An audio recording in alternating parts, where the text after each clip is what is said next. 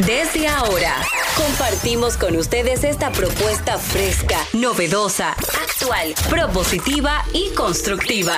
El programa donde la radio y las redes sociales se unen para darte la información más completa y diversa. Bienvenidos al mediodía con Mariotti y compañía. Al mediodía, al mediodía, al mediodía con Mariotti y compañía.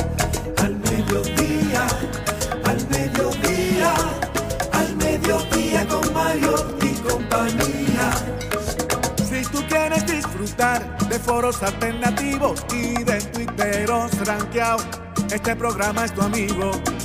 Tu revista meridiana, para el talento una vía, para radio y redes variadas y con la canción del día. Al mediodía, al mediodía, al mediodía con Mario y compañía.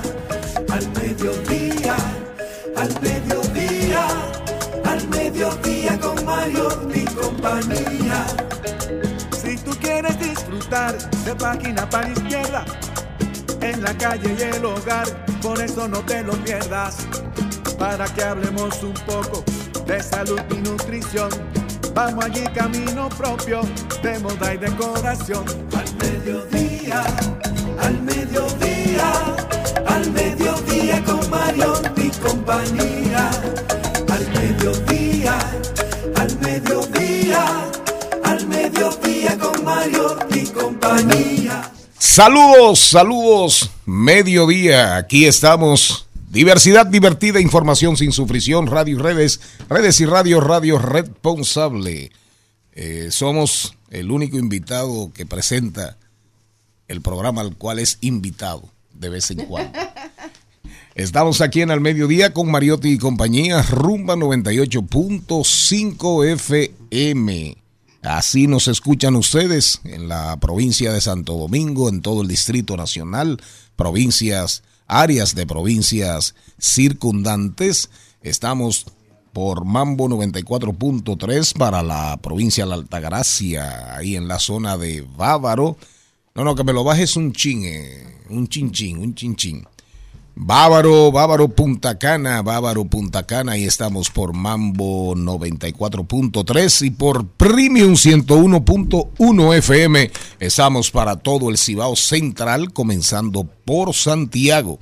Llegamos a Moca, La Vega, Salcedo, Bonao y una que otra esquinita de San Francisco de Macorís.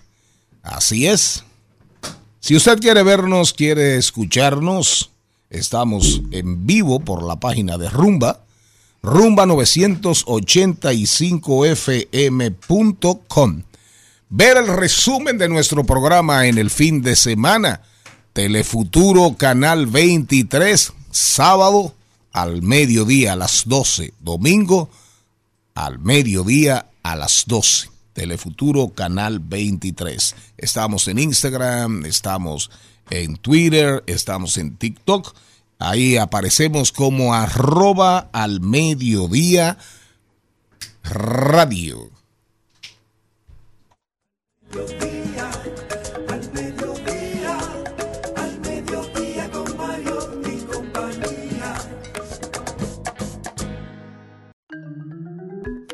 Señor Charlie Mariotti Jr., Charles Mariotti Jr. con ustedes. Muy buenas tardes, mi gente.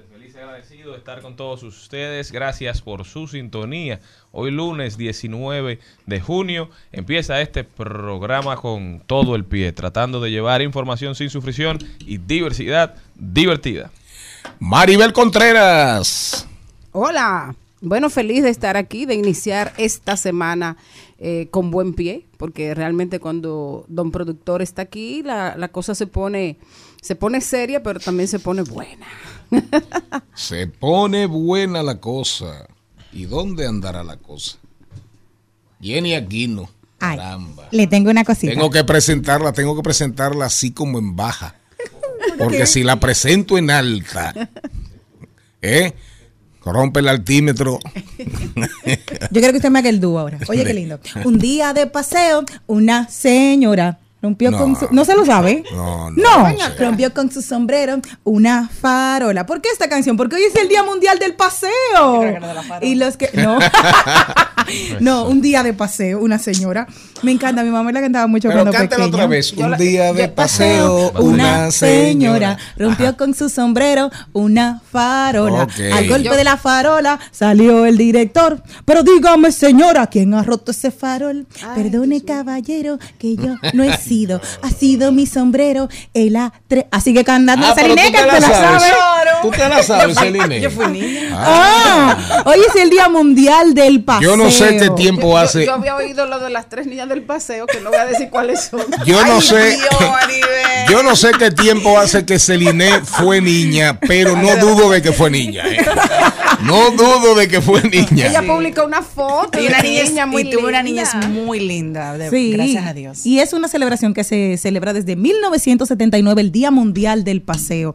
Está incentivando para que usted pueda correr, caminar y Sí, sobre todo pasear, trotar y sobre todo en estos momentos que necesitamos tanto por eh, salud mental, el paseo.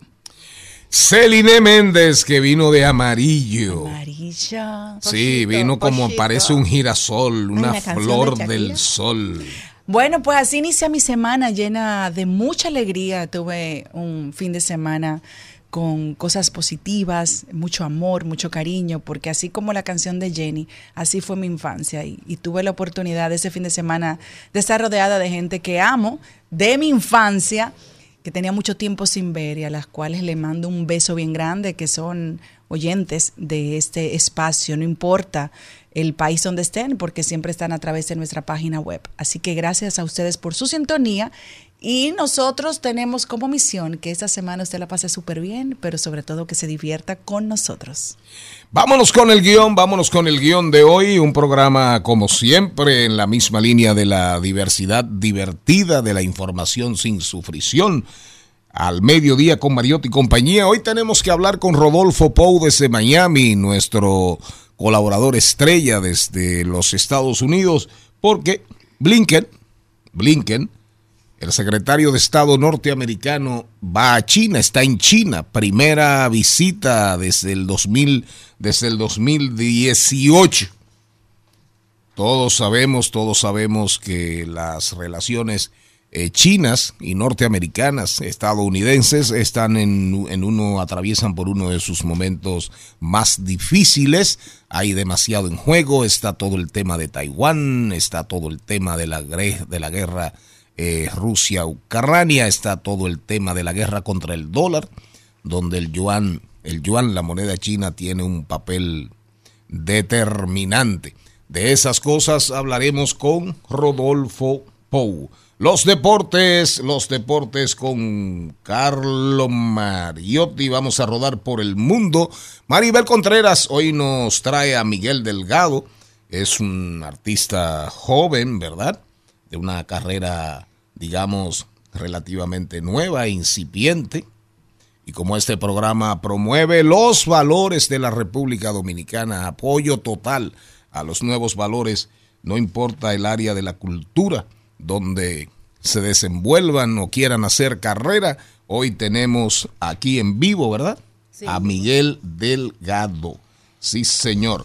Cuidando los chelitos, un tema que está generando, que está generando mucha, mucha urticaria, mucha raquiña en el ambiente financiero. Hay quejas de las MIPIMES. Hoy, hoy editorializa el Diario Libre. El Diario Libre habla de la facilidad de liquidez rápida que anunció el Banco Central. El economista Jaime Aristi Escuder en estos días pidió datos, pidió información y dijo, bueno, pero ¿dónde, ¿a dónde fueron? ¿Cómo se esfumaron tan rápido esos miles y miles y miles de millones de pesos que liberó el Banco Central del encaje para los bancos privados, para los bancos comerciales? De acuerdo para las entidades financieras, entonces eso está tomando, tomando, hay un ruido, hay un ruido real con este tema. Y Liliana Rodríguez viene con nosotros para hablar a dónde fueron los 94 mil millones del Banco Central, que se supone son para promover el flujo de financiamiento en condiciones favorables hacia los sectores productivos y a los hogares dominicanos. Hoy, Hernán Paredes viene a hablarnos del artículo 306. Atención, artículo 306. Regla general de la responsabilidad del conductor ante un accidente de tránsito. Eso y más. Todos nuestros segmentos, todos nuestros segmentos en un programa que cuando usted lo escucha se queda ahí pegado hasta con cemento. Al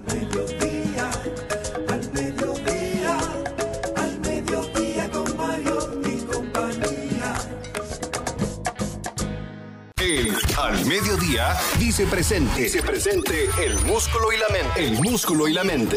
Estamos en deportes. Carlo Mariotti, Carlo Mariotti, Carlo Mariotti, pero antes, Carlo Mariotti, ¿usted sabe cocinar huevos duros, señor Mariotti Paz? Mariotti, Carlo Mariotti. No me responde.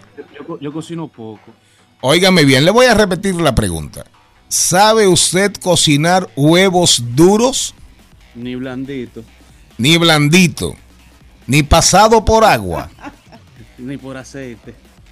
O sea, usted no sabe freír un huevo, usted no sabe, usted vivió fuera, estudió fuera, vivió solo y no sabe freír un huevo, no sabe sal- salcochar un huevo. ¿Eh? Si no se sigue el microondas o el fryer, no se cocinaba. Una pregunta a Celine Méndez. Quédese ahí, quédese ahí, que en breve vamos con los deportes porque hay muchas cosas de qué hablar en el mundo deportivo, tanto local como internacional. Celine Méndez, ¿sabe usted hacer huevos duros? Sí, señor. ¿Comer huevos duros? Sí, señor. ¿Semiblanditos? Sí, señor. Perfecto. Me encantan los Benedict. Porque eh, una mujer muy fina. Yo estoy hablando de huevos duros, de Bueno, huevos semiblanditos. y oye, unos y- y oye, ¿para dónde coge ella? Huevos Benedict. Oye, Celine, Pero sí me gustan. sí, pero una pregunta, Celine. ¿Por qué hay que echarle, por qué recomiendan echarle vinagre a los huevos cuando uno los va a salcochar? Bueno, porque antes los huevos que teníamos la oportunidad de ingerir eran huevos que no tenían, vamos a decir, todos lo- los procesos de ahora. Las reglas de higiene. Ahora estamos comiéndonos un huevo comercial que muchas veces en el supermercado eh, compramos uno que supuestamente tiene un colorcito diferente de que, que O sea, no, no, no, ya uno no lo va a buscar a la gallina. ojalá Claro que trae, traía muchísimas bacterias. Es así. Bueno, hay que ahora, como estos huevos comerciales eh, tienen una vida, vamos a decir que tan rápido, pues recomiendan que tenemos que ponerle un poquito de vinagre, porque de acuerdo con un artículo que publicaron en, un periódico, los, dos, los huevos permiten cubrir más del 15% de las vitaminas A, eh, el hierro, el zinc, el selenio, pero lamentablemente estamos comiendo huevos que, que ya no tienen las proteínas que tenían antes. Si usted tiene la oportunidad de comer huevos felices como yo, que son los que me trae mi amiguita Ixel de Puerto Plata, que ella tiene muchas gallinas, yo le puedo, ella no lo comercializa, pero ya lamentablemente esos huevos sí son diamantes. Eso es oro molido, porque ya lo que vemos en el supermercado no tiene nada que ver con los huevitos que dice Maribel, que uno iba al patio de su casa a que cuando la gallina lo Al pusiera, gallinero, al gallinero. uno se lo comía. Lamentablemente ya esa no es la- la realidad. Así es, entonces ahí está, entonces ahí está la recomendación cuando vaya a hervir huevos, ¿verdad? Aunque los huevos sean grado A, grado C, grado B, usted no pierde nada echándole un poquito de vinagre. Vámonos con los deportes, Carlos Mariotti. Carlos, ¿cómo andamos? Bueno, buenas tardes, buenas tardes a todo el equipo, todos los días al mediodía. Y vamos a dar inicio a este recuento deportivo hablando de las grandes ligas, ya que en el día de hoy salió el ranking de poder de este mes de junio, en donde Tampa Bay está en la primera posición. Tampa Bay, que fue el primer equipo en llegar a las 50 victorias de esta temporada, seguido por los Bravos de Atlanta, seguido por los Texas Rangers, así como los Orioles, Arizona, Los Ángeles Dodgers, los Astros, los New York Yankees, Miami Marlins y Los Ángeles, los angelinos son el top 10 del ranking de poder de las grandes ligas, mientras que Tatis Jr. en sus últimos 15 partidos se ha cargado al equipo de los Padres de San Diego, cuenta con 21 hits, 5 jonrones, 11 carreras impulsadas, 6 bases robadas. El niño y el crack en Gary Sánchez son los líderes de los Padres de San Diego, están liderando en carreras remolcadas en el mes de junio. Gary Sánchez que llegó al equipo y ha tenido un gran desempeño con los Padres de San Diego, mientras que Paul Kings es un jugador de la NCAA de la Universidad de LSU y lanzó 36 picheos por encima de 100 millas por hora en tan solo 7 entradas en el fin de semana. Un jugador que sin lugar a dudas estará llegando a las grandes ligas, mientras que Shohei Otani también es otro jugador que está llevando a Los Ángeles en sus espaldas, lo está cargando, es tanto el líder ofensivo como el líder de picheo del equipo. Cuenta con 46 carreras anotadas, 22 honrones, 54 carreras impulsadas y 10 bases robadas. Mientras que ahora en la ciudad de Oakland, con la salida de los Atléticos, que se estará llevando a cabo en los próximos años y a final de esta temporada, los Oakland Athletics salen de, de, de, Oakland y Oakland se estará convirtiendo en la primera ciudad en perder todos los equipos que han estado en la ciudad de las cuatro grandes ligas americanas. Se va a Oakland de la MLB. Los Warriors salieron de la NBA, salieron para, para Golden State, mientras que los Raiders se fueron para Las Vegas, a donde estará llegando el equipo de grandes ligas de la NFL. Salieron los Raiders y Golden Seals de la NHL también salió de Oakland. Los cuatro equipos que han estado en la ciudad han salido de esta ciudad que sin lugar a dudas se convierte en una ciudad no deportiva. Mientras que a nivel de Fórmula 1 se estuvo celebrando el Gran Premio de Montreal, el, Gran Premio de Canadá, eh, con las cualificaciones del 2022 que fueron lluviosas y Max Verstappen y Fernando Alonso quedaron en primera fila. Ahora en el 2023 se repitió esta hazaña, unas calificaciones lluviosas en donde Max y Alonso terminaron también en primera fila dando el fin de la carrera con Max Verstappen en la posición número uno, Fernando Alonso en la posición número dos y Lewis Hamilton en la posición número tres. Un tremendo podium, un podium de campeones mundiales, 11 títulos mundiales en total en este podium. Dos para Alonso, dos para Verstappen y siete para Hamilton, y un total de 376 victorias en el podium en la Fórmula 1 en total, mientras que Alex Albon, el, el piloto de Fórmula 1 de, Williams Racing terminó siendo elegido como el piloto del día, mientras que en la NBA, ya que cerró la temporada, se acabó la temporada 22-23, ahora la NBA ha anunciado cuál será el castigo de Jamoran por todo lo que sucedió en un live en donde se, se vio enseñando un arma de fuego y ya Morán está recibiendo una suspensión de 25 partidos una vez inicie la temporada 23-24. Quedará alejado de todas las actividades de baloncesto del equipo y de la NBA durante su suspensión, así como también tendrá que cumplir con varios requisitos extras si desea regresar a participar en un partido de la NBA. Mientras que Lou Williams, el veterano de la NBA, anunció su retiro luego de 17 años jugando en la NBA, vistió camiseta para Filadelfia, para Atlanta, para los Raptors, para Los Ángeles Lakers, para Houston y para Los Ángeles Clippers y fue electo tres veces como el sexto hombre del año con un total de 15.593 puntos de carrera, 2.484 rebotes y 3.789 asistencias.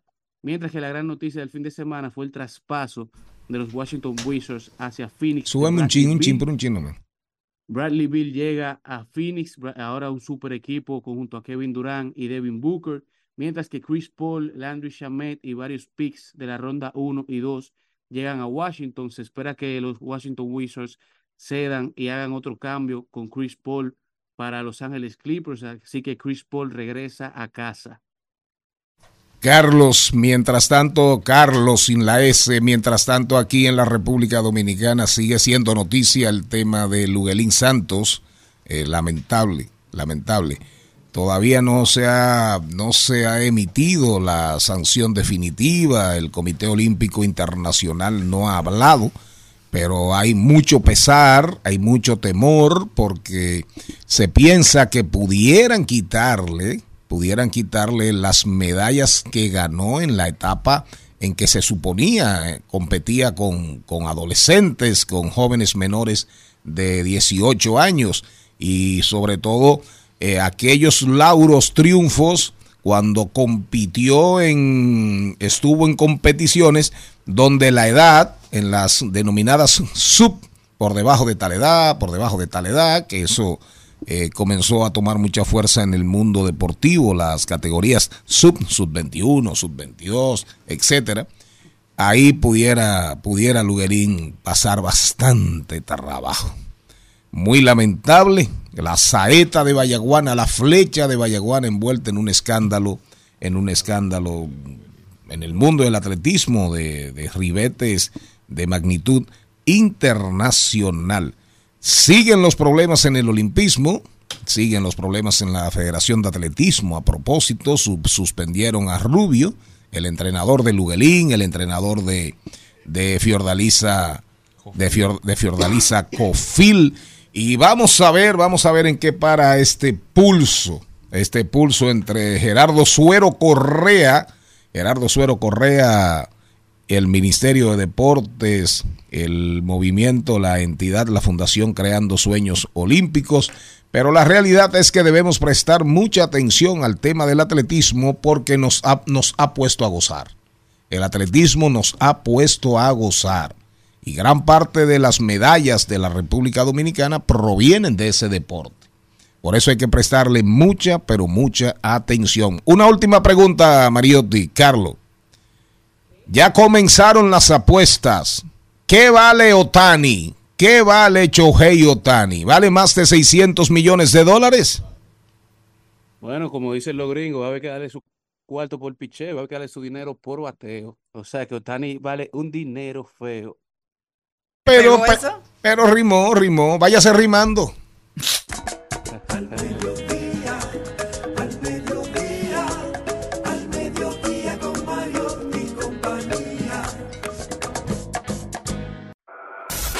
En al mediodía. ¡Ay! Lo dijo. ¡Ay! Lo dijo. ¡Ay! Lo dijo. Lo dijo. ¡Ay! Lo dijo. ¡Ay! ¿Quién habrá dicho algo que merezca la pena repetirse? Maribel tiene uno ahí que es genial. Déjeme darle la bienvenida a otro invitado de este programa, al señor Cristian Morel. Feliz y agradecido de haber coincidido con usted un día en cabina. Qué bueno, qué bueno. Y Qué bueno. que el contenido de este programa, como siempre, esté tan entretenido, tan diverso, pero sobre todo tan alegre. Sus invitados especiales. Anda para el carajo, Lo pongo nervioso. Sí, no, se puso nerviosa ella, un hombre tan buena, un, un buen hombre como yo, así Pero el con de la J. derecha. Señora, tráigame otro chin, por favor, que la señorita aquí, la niña Celine, Pero me, fui yo, en serio. me volteó el café. Ay, Mire, eh, Maribel, tíreme ese, tíreme ese y lo dijo, pero dígame quién lo dijo, porque está genial, genial, genial. Es una página que se llama Amar y Ya. Amarilla. Ajá. Ajá. Y dice, las personas deberían venir con 30 segundos de trailer para uno saber lo que le espera. Diablo.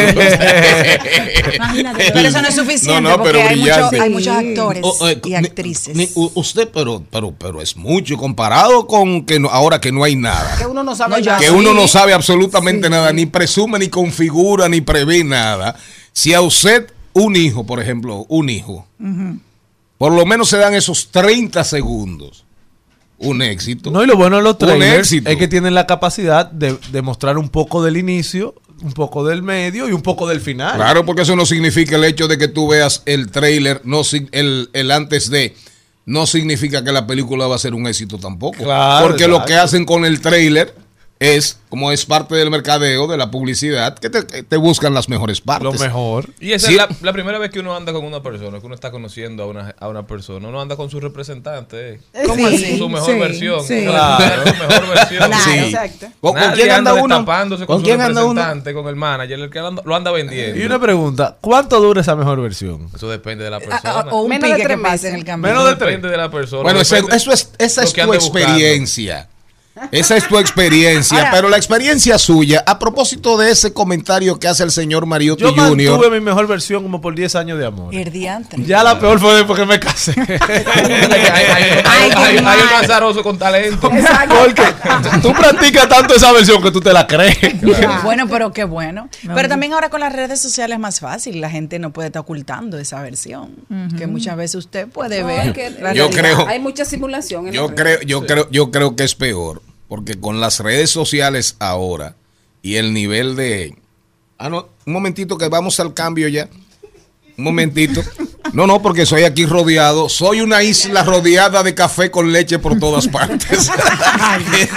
Entonces, realmente, realmente, realmente es en el mundo de hoy es más difícil, pero también más fácil. Claro. Claro que más También fácil. más Cuenta tu fácil. historia como tú quieras. Porque claro, claro, es más difícil. Porque también hablan mucho de ti, sacan información que a lo mejor tú no quieres que salga y alguien la tira, una, una ex, un ex, eh, eh, hasta un primo tuyo, dice, tú lo ves así, pero eso no sirve para nada. Pero sí, pero la Es como- generación es como de el es como el cuento, es como el cuento de Charles Mariotti Jr. con su madre. Que un día, un día, él, dice él, hablan de, andan, él anda con Margarita y, y el señor Charles Mariotti Jr. Le, alguien alabó la, la dulzura No, de pero eso Margarita. fue, yo tenía como seis años. Y el trato- Estábamos grabando un programa de televisión, Las aventuras de Anita Ontiveros. Y parece Ah, no. que mami me había hecho algo en esos días. Y le dice la señora, pero qué buena madre eres. Mira qué bien tú bregas con todos esos muchachos. Andaba mami con su récord. Con todos esos cuatro muchachos al hombro. andaba. Y digo yo, tú la ves así, pero ella es malísima. Ay, Dios. Claro, que cuando mi mamá hace mucho, pero yo tenía algunos cinco. Ah, sí, él es malo de chiquito. él era, él era actor, de él era actor de las aventuras de Sharina. Otro ahí lo dijo rápido que Pobre nos vamos. Le tengo. Otro ahí lo dijo rapidito que nos vamos al cambio. Bro, mi novia me engañó. Carla Valentina, Fanny, así son todas. ¿Cómo fue? No entendí. Yo tampoco. ¿Cómo que no? Oye esto, bro, mi novia me engañó. Carla o Valentina, Fanny, así son todas. O sea, el O sea, amigo le dijo el- el- Carla o Él Valentina. está quejándose de que lo Tres, engañaron. tres. Yo tenía tres Pero novias. tres novias. sí Eh, va un verdugo, un verdugo. Y el amigo le preguntó, el amigo pre- le preguntó por las tres. No. Ah, un Carla. Valentina, él le responde, él le responde. ¿Eh? No, él le Bandido. responde porque le dice, Sí, pero duele igual. sí,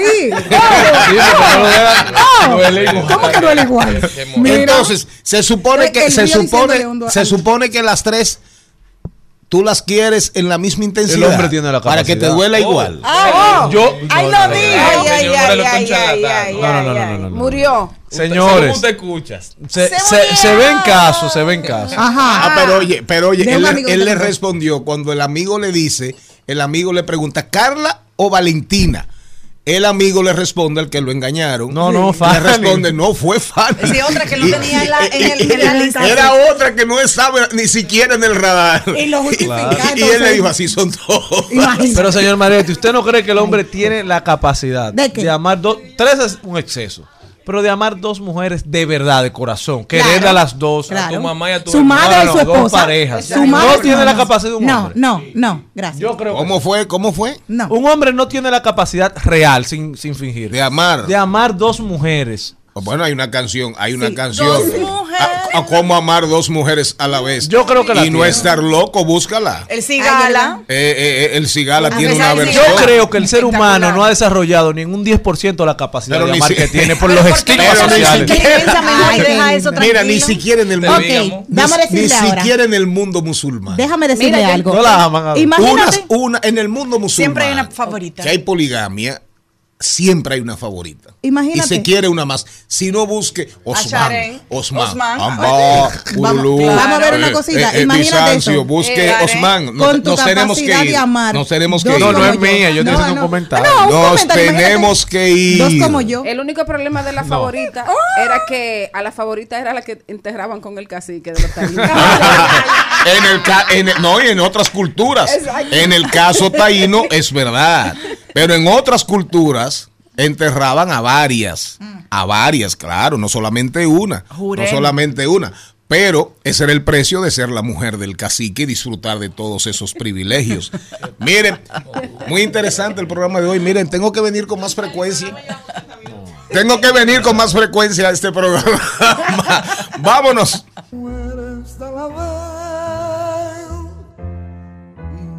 No. Merezco una aplicación porque es imposible seguir con las dos. Aquí va mi explicación. A mí me... Al mediodía, al mediodía, al mediodía con Mario y compañía. Cuando nosotros decimos diversidad divertida, información sin sufrición, es en serio, ¿eh? Nosotros nos creemos eso y tratamos de ejercerlo, de hacerlo. Fíjense ustedes ya el cuento que se armó aquí con, con el señor Morel y ese como- amor. Como dice un gran amigo, es un personaje. Y ese amor dividido, ese amor compartido, ese amor que da, ese corazón que da para todas, según el señor Morel. Pero fíjese usted como el, el experto, atención, eh, a- ábremele a, a Rodolfo para hacer una dinámica antes de llegar a China, Estados Unidos. Mira, usted es el experto aquí en signos, en signos Zodiacales. eh, zodiacales. Oiga bien, vamos a ver. Le voy a hacer una pregunta. Le voy a hacer una pregunta a usted, señor Morel. ¿Cuáles son los signos que supuestamente las personas que nacieron bajo esos signos son simuladoras, manipuladoras, habladoras, a propósito de las redes sociales? Manipuladoras, simuladoras, medio desleales. ¿Cuáles son los signos? ¿Cuáles son los signos? Vamos a ver. Signos zodiacales. Eh, Aries. Usted que priva en astrólogo. Usted Ay, que ay, priva en astrólogo, dígame. La mella. Tauro. La mella, ok. Siga, Escorpio. siga. Libra. Mi mamá. Pero ¿cuáles son los más leales? Libra, sí. eh, Libra, Libra. La pegué ahí. No, pegó con Libra, siga. Mami. ¿Cómo que- Pegó con Libra, Leo. siga. ¿Eh? Leo. ¿Los más qué? Leales o Leo. Dicen que el signo más malo, el signo Géminis. zodiacal que El hay peor, es el Géminis. peor, el peor es Géminis. Después, cuál es? después Libra. Después Libra. Después Libra. Y después creo que Escorpio. Creo que pregunta. Géminis. ¿Ustedes de verdad creen ¿Qué tú en dijiste eso? de Scorpio? ¿Eh? ¿Ustedes creen en eso? Bueno, yo le estoy preguntando al que cree de este programa. Porque yo me entretengo. Oh, señor Espaillat. Yo me entretengo con eso. Hay una muy buena que se llama Checking Mela, pero de ahí a creerlo. Yo le soy- la- le sirve a todo el mundo. Yo le estoy preguntando al que cree en eso en este programa. y yo el mes que el acuario no me pega, me meto a Sagitario. ¿Tú eres Sagitario? No, acuario. Rodolfo, Rodolfo, ¿qué signo tú eres? Eh, bueno, si nací en septiembre, soy Virgo, pero como en Dominicana todo el mundo lo declaran tarde, si nació antes del 70, o en el 70, o en el 75, eh, entonces yo nací en diciembre, según los papeles americanos. Ah, bueno, tú eres Virgo. No, En ascendencia, Ese sí tiene- en, ascendencia Sagitario. Ese sí tiene excusa para cambiar de, de- de actitud. Pero miren, a propósito de Virgo, Mm. a propósito de Virgo, ah, tú estás jodido. Antonio, tú estás jodido. Los dos, los dos, somos A propósito, tú también. A propósito de Virgo, Rodolfo, Señor, Estados Unidos, 2018 no se producía una visita de tal nivel a China. Blinken. ¿Qué se espera? ¿Qué dicen los medios norteamericanos? Y tú con el conocimiento que tienes, ¿qué puedes decirnos? eh, es clave, como tú dices, que se espera, porque ambas partes esperan muy poco. Eh, la reunión sí es parte de una conversación que tuvo Xi con, con Biden en noviembre en Indonesia, donde se encontraron eh, personalmente y ahí acordaron que Blinken iba a visitar eh, China, ¿verdad? Como una invitación formal. Eh, pero hay que recordar o tomar en cuenta que el actual ministro exterior de China es el antiguo embajador de China en Washington. Es decir, que ya ellos se conocen. eh, es más fácil este intercambio, ¿verdad? Y que ambos acu- a- aceptaran y acudieran posteriormente. Esto se retrasó, pues esto tenía que hacerse en febrero. La reunión en Indonesia fue en noviembre, pero la reunión tenía que hacerse, esta reunión de Blinken en China tenía que hacerse en febrero. Y posteriormente vendrá eh, Xi, que es el, el actual ministro de Exterior de China, y él va a venir a, a, a Estados Unidos. Eh, esto, si se recuerdan bien, los globos espías que, que cruzaron por, por el continente americano, ¿verdad? Por allá por encima de, de los 48, como se le llama a los Estados Unidos continental, eh, eh, fue lo que retrasó esto. Y en política todo tiene que ver con óptica, no era el mejor momento para ir a visitar a China. Eh, ambas partes sí consideran que es necesario reactivar esos canales de conversación en, en el orden militar, en el orden de altos funcionarios, incluso en el orden de la presidencia, eh, porque eh, es necesario, son las dos grandes potencias del mundo. Hace como 15 años Estados Unidos optó por dejar de ser el arquitecto del comercio internacional, también de ser el, si se quiere, el porrista de los valores eh, que, promueve Estados Unidos y también decidió no ser ya más la policía del mundo. Y en ese proceso entonces se fortaleció China, la cual los americanos tenían esperanzados cuando Nixon eh, se acercó a China en los años 70, de que eventualmente el crecimiento económico y la apertura a las instituciones eh, eh, y organismos internacionales que le estaba facilitando Estados Unidos a China, a diferencia de Rusia, él le iba finalmente a permitir de que se, inclinaran hacia una línea más democrática. Eso no sucedió. Los chinos siguieron siendo chinos y, y esta es la situación en la que nos encontramos hoy. Rodolfo, Rodolfo, Rodolfo, Rodolfo. Realmente hay, hay unos datos, hay unos datos. Porque para que la gente, mucha gente no entiende el significado, lo que significaría para el mundo una confrontación más radical, más, eh, más pesada, más densa entre China y Estados Unidos. Después de la Segunda Guerra Mundial, Estados Unidos llegó a ser el, el 28%, 30% del PIB de la economía mundial. Sí. Cuando, cuando China apenas era el 6%. Hoy en día, con datos que no son chinos, que no son chinos ni necesariamente pro-chinos, sí. se habla de que la economía norteamericana el año pasado, el año antepasado, no recuerdo exactamente, anda es hoy el 15-16%, mientras que China es el 18%. Uh -huh. Entonces estamos hablando de dos economías en un mundo más diversificado, más plural en esa parte, pero, pero esas dos economías representan el 35% prácticamente de la economía mundial.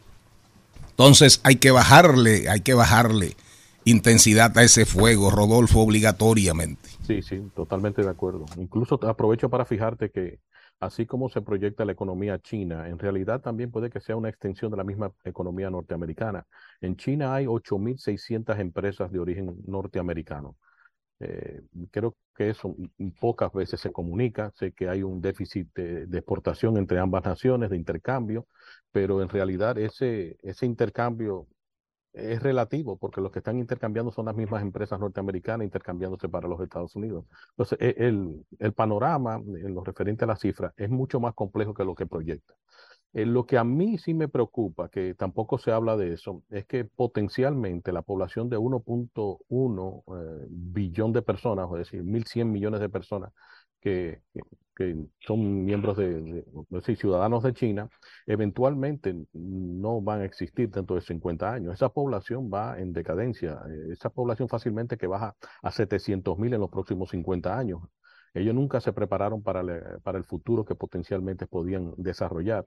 Y si tú tienes 1.1 o bueno, 1.100 millones de personas, pero que en 50 años se reducirá a, a cerca de 700 millones, entonces la potencia que va a corresponder con esa economía ya no va a ser la misma. Sí, evidentemente que hay un tema serio y por eso ellos hace un tiempo, hace unos años, que eliminaron la regla del hijo único. Uh -huh. Pero, perdón, eso tuvo sentido en algún momento por el tema del... De, sabes que el chino fuma, apuesta, sí. ¿verdad? Y lo otro. Entonces, entonces, finalmente, en ese momento fue una política correcta. Hoy en día, hoy en día, se ve claramente, el, ya la India tiene un millón, mil trescientos millones de habitantes. China anda más o menos por ahí también, pero con una diferencia, con una diferencia de, de, creo que de 40, 50 millones a favor de la India.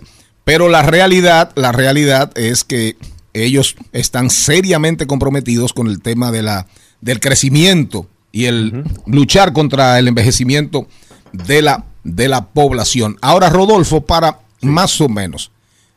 Se habló del tema en las conversaciones, salió a relucir Taiwán, Mar de Japón, Japón.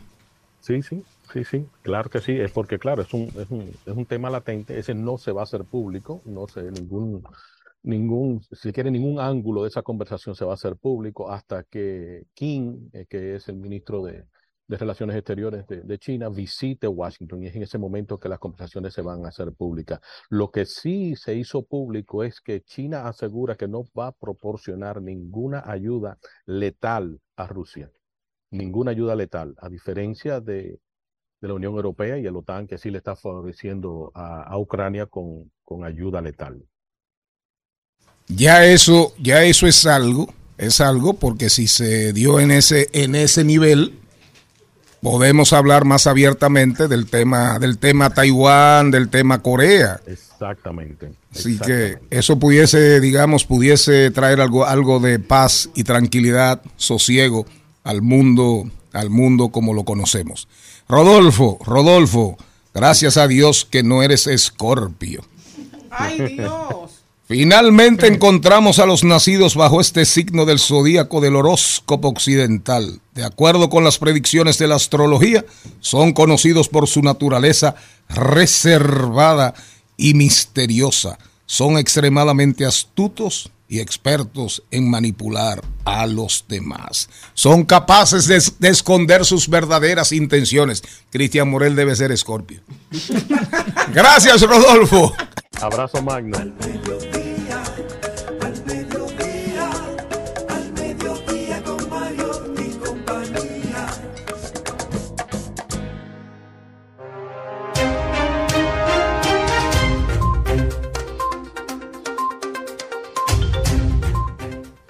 Nos vamos a rodar por el mundo. Señor Mariotti, ¿tiene usted algo? Yo lamentablemente no puedo irme porque acabo de leer una noticia que amerita que nos quedemos aquí en República Dominicana. Y es que los operadores de trenes del metro anuncian paro de labores desde este martes. Este paro se hace en rechazo a las cancelaciones de compañeros y también pidiendo mejores condiciones laborales. Así lo han dicho los operadores de trenes del metro de Santo Domingo, que anunciaron un paro a partir de este martes 20 de junio por un tiempo indefinido. En una rueda de prensa, varios conductores informaron que la oficina para el reordenamiento del transporte no ha cumplido con el acuerdo de ocho puntos que firmaron. Así lo dijo Luis Miguel Custodio, quien era representante de los más de 150 conductores y otro personal del metro, que dijo que después de reclamar reivindicaciones han cancelado a más de 30 compañeros. Ojalá y puedan ponerse de acuerdo, ojalá y se respeten los puntos del, del acuerdo al que habían llegado ya hace un tiempo porque el metro es necesario para que República Dominicana y para que el Gran Santo Domingo siga funcionando de la manera tan complicada en que ya lo hace, pero quítenle el metro a eso para que ustedes vean problemas de verdad. ¿Compañeros de trabajo o compañeros del PRM? ¿Cuál de las dos? No, no, eso son los que están entrando, los que están cancelando son los compañeros de trabajo. ¿Qué tenemos, Maribel Contreras? ¿Para dónde va usted a rodar? A veces uno quiere salir a rodar, pero no lo quieren ni siquiera. Exacto. Que no llegue a ningún sitio. ¿Usted cree que la van a aceptar a dónde? Rodar y rodar. ¿A dónde la van a aceptar Bueno, a usted? si me dan visa voy para allá, para Nueva Inglaterra, perdón, para Inglaterra. Y es que Boris Johnson será el nuevo columnista. Así es, se, me- metió a periodista. El tabloide de Daily Mail confirmó este viernes, el viernes pasado, que el exministro eh, británico Boris Johnson eh, será su nuevo columnista después de que el político conservador decidiera abandonar el Parlamento del Reino Unido. La columna de Boris aparecerá en el Daily Mail todos los sábados, señala el diario o señaló el diario en su cuenta de Twitter. Y es interesante ver cómo los primeros mandatarios o la máxima autoridad de, de- Terminan países, la- luego cuando terminan, se terminan. integran a otras facciones. Así aquí hay es. presidentes y expresidentes que escriben en periódicos, pero no como un oficio, sino como algo que va Claro. digamos, de la mano de su oficio. como columnistas, Como columnistas. articulistas, eh, a- a- regularmente pagados. Se- Y muy esas colaboraciones se pagan. Claro. Cuando tú ves un artículo, tú puedes estar seguro que ahí hay un dinero de por medio. Ahora, la, la realidad de Boris Johnson es que Boris Johnson prácticamente lo expulsaron, lo sacaron, se vio obligado a renunciar a su escaño en el Parlamento, en la Cámara, porque supuestamente manejó, manipuló eh, unas, unas informaciones y finalmente ahí no se juega. En Inglaterra no se juega. Así, yo, yo siempre digo que Inglaterra es como el país. Ellos juegan con los paisitos como nosotros, pero entre Eh, eh, ellos no, no. juegan. Eh, señora, caramba. Me voy para De Irlanda. repente a usted le, le brota el pintalabio de manera espontánea. La de los niños de los 12 Sí. Ay, Eh, es Sí. una alergia. No, que fui, me maquillé. Porque ya usted no sí. tenía pintalabios. Llegué porque llegué corriendo, Ah. pero ahora me maquillé. Y es que me voy a Irlanda y es que el debate sobre el impacto de las nuevas tecnologías entre los más pequeños ha llevado a la localidad irlandesa de Greystone, al sur de Dublín, a anuar esfuerzo para prohibir en todo el municipio, que no solo en las escuelas, el acceso a los teléfonos móviles a menores de 12 años. Esta innovadora idea se está empezando a extender rápidamente en todo el país y aspira a reducir los niveles de ansiedad que se detectan eh, que detectan los profesionales en los escolares para aliviar al mismo tiempo la presión que sienten los padres. Dijeron que se basaron en el proverbio que dice, hace falta un pueblo para educar a un niño. Yo no entendí mucho, ¿eh? Que los niños de 12 años no pueden Ah, tener celulares. No, pero allá. por si acaso, que no van. No pueden tener ese Fíjese lo, acceso. fíjese lo fácil que me lo resumió. Señor. En una línea. Se- señora Méndez. Bueno, esa era mi noticia porque me llamó la atención por mis hijos y qué buena noticia esa que van a tener ese ejemplo, que ya los muchachitos no van a poner celular. Ojalá lo pudieran poner hasta los 15, pero nada. Una ola de calor continúa azotando el sur de Estados Unidos. Yo no diría que el sur, yo diría que Estados Unidos completo, pero desde. Texas hasta Florida. Diversas comunidades de Houston hasta Nueva Orleans abrieron centros de enfriamiento para brindar alivio a las personas por las altas temperaturas. Beba mucha agua, hidrátese. Si no tiene que estar en la calle, pues no salga, quédese tranquilo en su casa, porque el calor está. Muy grave. Y de verdad que hay que beber agua, usar ropa ligera, use algodoncito. Si usted no tiene algodón, vaya, paquese. Pa, palabra. Eh, parquese frente a una paca, frente a una tienda, compre sus camisitas Columbia, que pueden aparecer a muy buen precio. Hay una marca, la marca La Abejita. O sea, si usted no tiene algodones y no tiene hilitos, hilitos y linitos, paquese, Y además, paquese. ¿Me entendió? Sí, claro. Además, de paso le, le da una ayudita al planeta, señores. ¿Cuánta ropa y qué daño le hace Así el es. exceso de ropa en el planeta? Así es. ¿Usted tiene algo, Yo voy a caminar un poco. Scorpio? Yo tengo una, tecno- una noticia tecnológica, pero mundial. Ajá. Y es que el FBI ha alertado a los usuarios de smartphone que tengan cuidado al utilizar las estaciones de carga de aeropuertos y lugares públicos como hoteles y centros comerciales. Pues dice que estos, estas estaciones de carga pueden robarle toda la información de su teléfono. Bueno, ya estamos tarde. Esto siempre se dice y la gente siempre cree como que esto es un mito, pero cada vez más Ay, sí. son, las, son más las autoridades, las instituciones que recomiendan no hacerlo. Entonces quizá ya habrá que Bueno, hacerle el, caso. el FBI afirma que los ciberdelincuentes han descubierto la forma de introducir malware y software para monitorear el dispositivo del usuario que conecte su celular a estos puertos. Todo lo que es gratis, usted tiene que tener ojo. Mucho cuidado. Hasta el sol. Yo recuerdo un, yo recuerdo, el cáncer de piel. yo recuerdo, yo recuerdo una campaña brasileña, brasileña de un producto, no, no recuerdo para el sol que era, no era el famoso Cooper, eh, Cooperton. No era así que se llamaba el primer protector solar que vino aquí. Cooperstown. ¿Eh? Es- no, es ahí, ahí es que van los peloteros que van al Salón de la Fama. Para que le pongan el protector solar. ¿Cómo era? ¿Cómo era? Bueno, ¿Cómo era, Jenny? Cooperton, no era. No tiene, no, no tiene canción. No, no, No pero acuerdo. ¿cómo era? No. Miren, bueno, es, esa campaña decía el sol es gratis, Mm. aprovechelo. Pero era una campaña para el verano. Pero hubo gente que de, de que le hablan de gratis, Ya. ¿Eh? Lo cogen con Y se, Copperton. y- y se lo creyeron. Copperton se llama. Eh, es- ¿Cómo se llama? Copperton. Copperton. Entonces se lo creyeron, consumieron mucho sol y se achicharraron. No, y el- el Entonces problema- al final no salió gratis nada porque tuvieron que ir al dermatólogo, tuvieron quemadas, eh, hubo quemadas de tercer grado por coger más sol de la cuenta.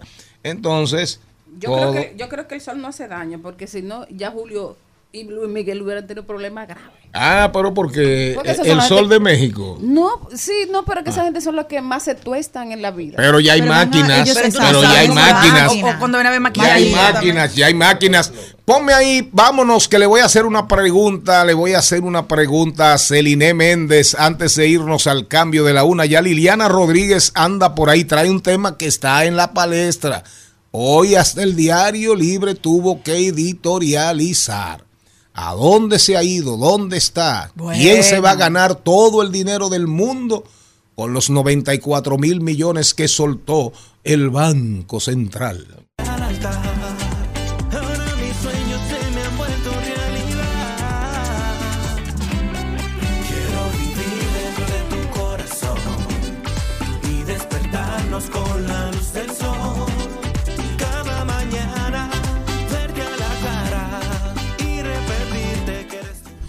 ¿Qué canción es esa? Mi bendición. ¿De quién? De Miguel Delgado, nuestro invitado de ah, hoy. sí, ya, pero ya grabó. Ya grabó. Mi eh, bendición. De, hecho, está presentando un EP. ¿Un qué es, qué es eso? ¿Un EP? Ajá. ¿Y ¿Eso qué es? Eso que no es un sencillo, pero tampoco es un álbum. Oh, ya entendí, ya entendí, un EP, oiga eso. Celine, Bueno. otro culebrón, el culebrón de Messi, el culebrón de Shakira y Piqué, el culebrón que si Hamilton, ahora el culebrón de Ronaldo. No estamos en los culebrones. El culebrón de Cristiano Ronaldo y Georgina. Oigan bien, ahora Hace- todos los días aparece una información que si Georgina, que si Ronaldo, que si Cristiano, que si Georgina. La última, ¿cuál fue? Bueno, hace unas semanas o pocos meses, yo le dije a ustedes que intenté ver una serie, porque uno tiene que estar actualizado de todo para venir a este programa, hay que leer todo, desde las económicas hasta la farándula deportiva.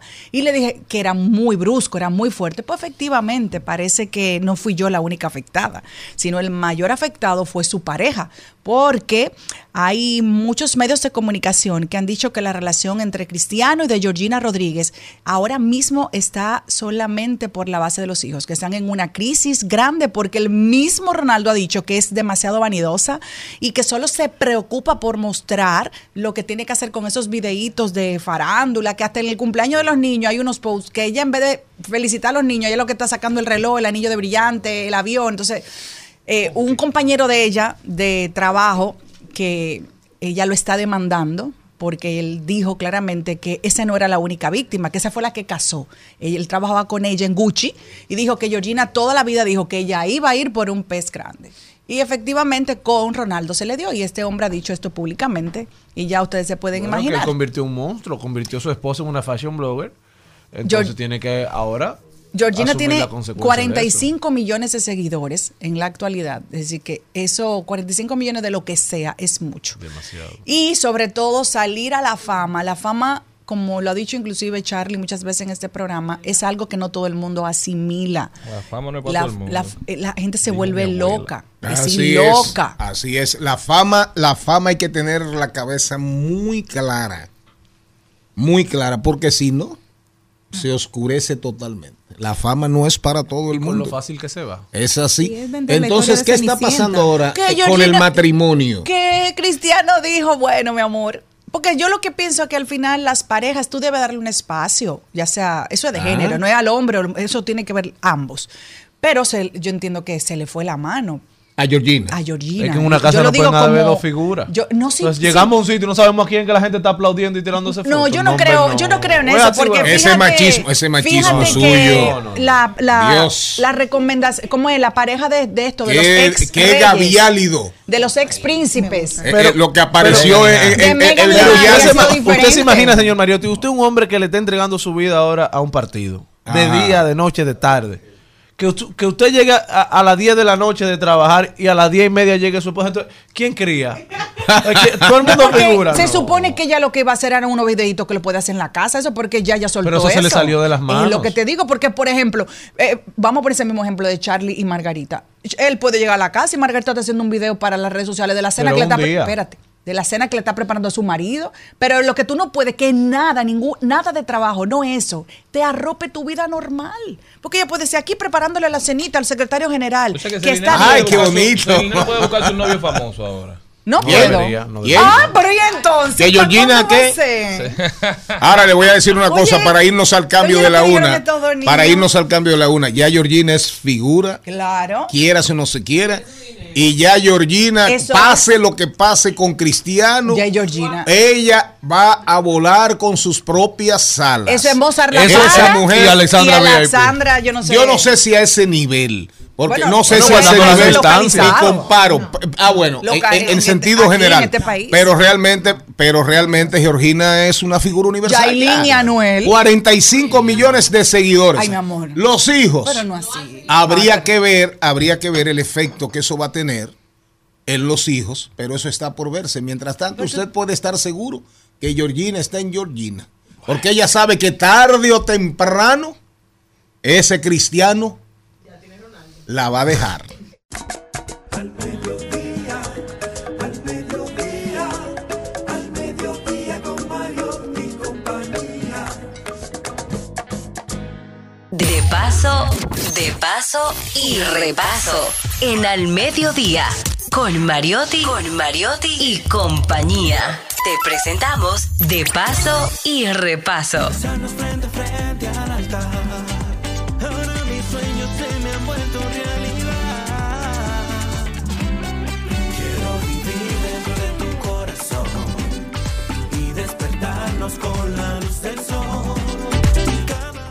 Ahí está sonando Miguel Delgado, el invitado de Maribel Contreras. El lío que no está delgado es el de Canadá. Hoy en los titulares, Miguel, son que si Canadá quería, que si no quería. ¿A usted no quiere una visa para Canadá, doña Maribel? Me encantaría. ¿Eh? Y, ¿Usted sabía que. Canadá le quitó la- el requisito de la visa a 13 países, incluyendo Panamá y Costa Rica? Y a República Dominicana no. Entonces se despacha a la ministra, se despacha a la ministra, la señora Yoli, hablando de la famosa oficina para desde aquí atender la policía de Haití. Qué lindo. ¿Qué usted opina? ¿Le interesa su visa para el imperio británico, para Inglaterra? ¿Pero quiere volver?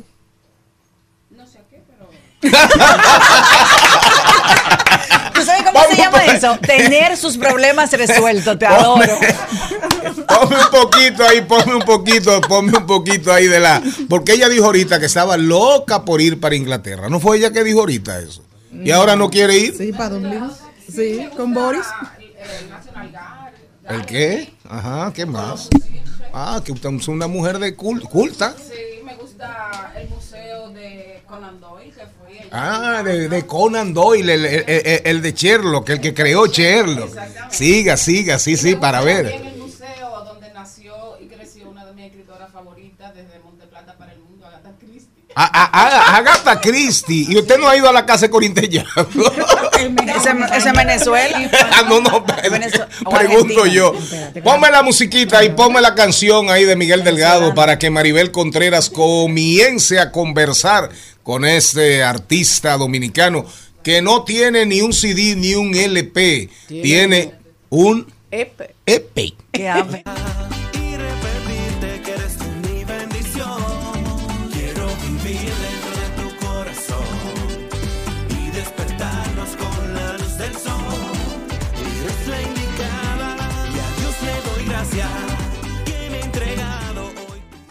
Bueno, señores, estamos en un momento en que los jóvenes tienen, están comandando por fin, están tomando en sus manos, con su talento, con su voz y con su música, el merengue y todo lo que tiene que ver con los ritmos tropicales que como entes caribeños nos tocan. Es el caso de, de Miguel Delgado, quien ha demostrado eh, ya que tiene una intención de hacer una carrera formal como, como artista de estas músicas. Bienvenido, Miguel. Gracias, gracias. ¿Cómo estás? tardes. Todo bien, gracias a Dios. Iniciar porque me cuentes eh, cuándo nace, cómo eh, tu preferencia musical, tu eh, decisión de ser artista. Bueno, eh, primero que nada, muchas gracias por el espacio. Eh, de verdad, eh, una pregunta buena esa. Hace unos años atrás, eh, yo comencé a cantar en bares y restaurantes, eh, eventos privados. Y me di cuenta de que había un nicho de que, hacía falta música tropical. Eh, yo veía a todos los grupos que estaban dentro de mi círculo cantando reggaetoncito acústico. Y un día yo tiré un merengue de Juan Luis Guerra y eso fue un boom. Todo el mundo lo separó y lo bailó y yo dije, bueno, aquí hay algo. y dije, vamos a darle a play a esto. Entonces, el merengue realmente me gusta de pequeño. Iba en carretera y eso era Juan Luis Guerra, Sergio Vargas, Eddie Herrera. Y no sé, dominicano al fin, me gusta mi, mi merengue. Excelente, Miguel. Cuando hablamos de, de este EP que, que contiene tus primeras canciones grabadas, Sí, mis primeros cinco temas grabados. primeros cinco temas, ¿cuáles son y, y cuáles géneros? ¿Con quién has estado trabajando eh, tu, tu línea musical? Ok, vamos por partes. Son cuatro merengue y una bachata. Eh, he trabajado de la mano de, de Ronnie Cruz, que es productor actualmente de Gabriel. eh, y también he trabajado con Antonio González, eh, que también ha trabajado y está trabajando de la mano con Manny. Eh, con ellos que yo he estado trabajando mis temas. Y la bachata me la produjo Papo, Papo Manuel Matos, no sé si lo conocen. No, no conocemos a Manuel Matos, pero ya lo conocemos a través de ti. Eh, cuando, cuando hablamos de, de este primer, eh, primer EP tuyo, eh, en ¿cómo vas a manejar tu carrera? ¿Vas a tener una orquesta? ¿Vas a, a- a tener un, un, fo- un formato que te permita estar um, con cuatro o cinco músicos y, y- y seguir tocando en, lo- Sí, en claro. los bares? Claro, como te decía, yo vengo ya hace un tiempo atrás eh, que vengo cantando en bares y restaurantes, en muchas bodas, cumpleaños, y tengo ya mi, mi banda eh, formada. Eh, no me gusta el nombre orquesta, porque se, se- se escucha viejo, eh, hay que llevarlo un poco a lo moderno. Eh, trabajamos con secuencia. que- Pero no le pongas combo show. no, eh, pero sí, yo tengo mi banda eh, conformada y, y estamos trabajando. Ok, me gustaría saber cuántos músicos, porque que- quisiera como entender cómo será el formato de, de- de ustedes a- ante el desafío que tienen de sostener el, el merengue y seguirlo llevando a las nuevas El generaciones. formato son ocho músicos y una corista. Ahí tengo piano, batería, guitarra, conga, tambora, eh, guira, coro. ¿Y cuál fue el otro? Me falta uno. Me falta uno. Dije piano. Eh, yo creo que falta el, el- el- el cantante. Ah, bueno, el cantante. Sí. Yo creo que. Sí. Creo yo, creo Un yo. pequeño detalle con importancia. No me, no me estaba contando dentro de los músicos, pero sí, falto yo. Exacto. Estamos hablando también de que aparte de este EP, eh, tienes una novedad y es que tienes tu primer concierto. Ya no es una presentación en un sitio donde la gente va a compartir, sino que ahora la gente te va a ver a ti. Sí, la, tengo un concierto, mi primer concierto, que es en Mecena Café, el 30 de junio, eh, donde voy a estar presentando mi EP, mi- mis, cinco, mis cinco canciones. Eh, estaré haciendo unos cuantos covers, tendremos artistas invitados de renombre ya del merengue. eh, y tendremos una muchacha que se llama Lindsay Morales abriendo el concierto. Excelente. ¿Qué has preparado para, para este encuentro? ¿Tus invitados van a hacer dúo contigo? ¿Tienes ya algunas colaboraciones que estén en el EP o que, o que piensen estar en un LP cuando, cuando vuelva ese sistema? Com- no, como dice mi padre, eh, no podemos gastar todos los cartuchos en un solo tiro. Eh, yo creo que cada quien tiene que ir, primero uno tiene que gatear, después caminar y después correr. Eh, en el EP no tengo colaboración con nadie. Sí estoy abierto a colaboraciones más adelante. Estoy- yo estoy primero armando mi, mi carpeta de, de música para cuando lance una colaboración con un artista eh, de renombre, pues entonces tengan don- de dónde buscar y decir, coño, ¿qui- ¿quién es Miguel? Vamos a buscar a Miguel y ya, ya un background. Miguel, eh, tú eres delgado y ¿cuál es tu otro apellido? Peña. Peña, ¿de dónde te viene la música? ¿De los Peña o de los Delgados? Delgado. ¿Y que de, de los Tito? ¿De, cuáles? De, Tito Delgado, ¿qué tú eres de Tito? Él viene siendo como un tío abuelo. O sea que siempre, eh, también familia de, de Malagón, Delgado Malagón. Ah, bueno. ¿De, los ¿De cuáles tú eres? ¿De los blancas, de los rosas, de cuáles? Ah, no sé ya. No sé, no, no me sé el árbol genealógico todavía. Completo. Bueno, nosotros de verdad te deseamos muchísima suerte, Miguel, eh, con este proyecto, tanto con, con tu música como con el concierto y los próximos proyectos que tengas. Pero queremos queremos ir aunque es un chin de la bachatica. ¿Cómo es que dice la bachatica? ¿Eres tú que la escribes? Sí, soy yo que las escribo. Todas. Todas. ¿Y fuiste al conservatorio y todo? Eh, no, pero sí estudié música de la mano de un profesor que duró muchos años allá. Eh, yo toco guitarra ¿Y dónde es allá? En el conservatorio. Ah, ok. En el conservatorio. No, yo- no, porque yo me, me fui como a La Vega, a Monteplata. No, Pensé no, como no. que era en un pueblo. No, ¿Cómo es que dice la bachata? Eh, wow, espérate. Dice, estoy aquí sentado viendo la luna. Sin embargo, yo espero que tú me aclares la duda.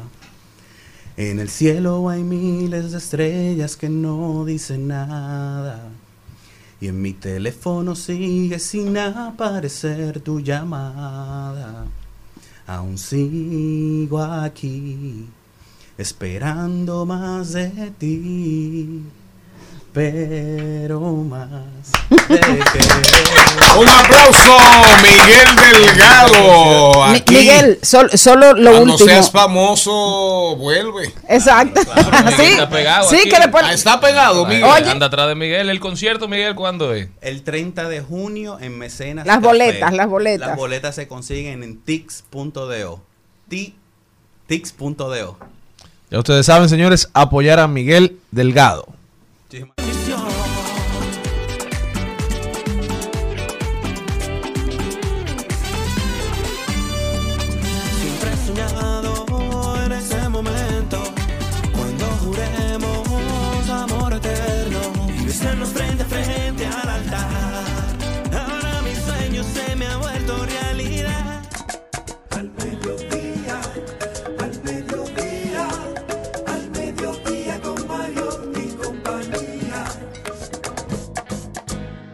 Trending, Topics. Al mediodía con Mariotti y compañía.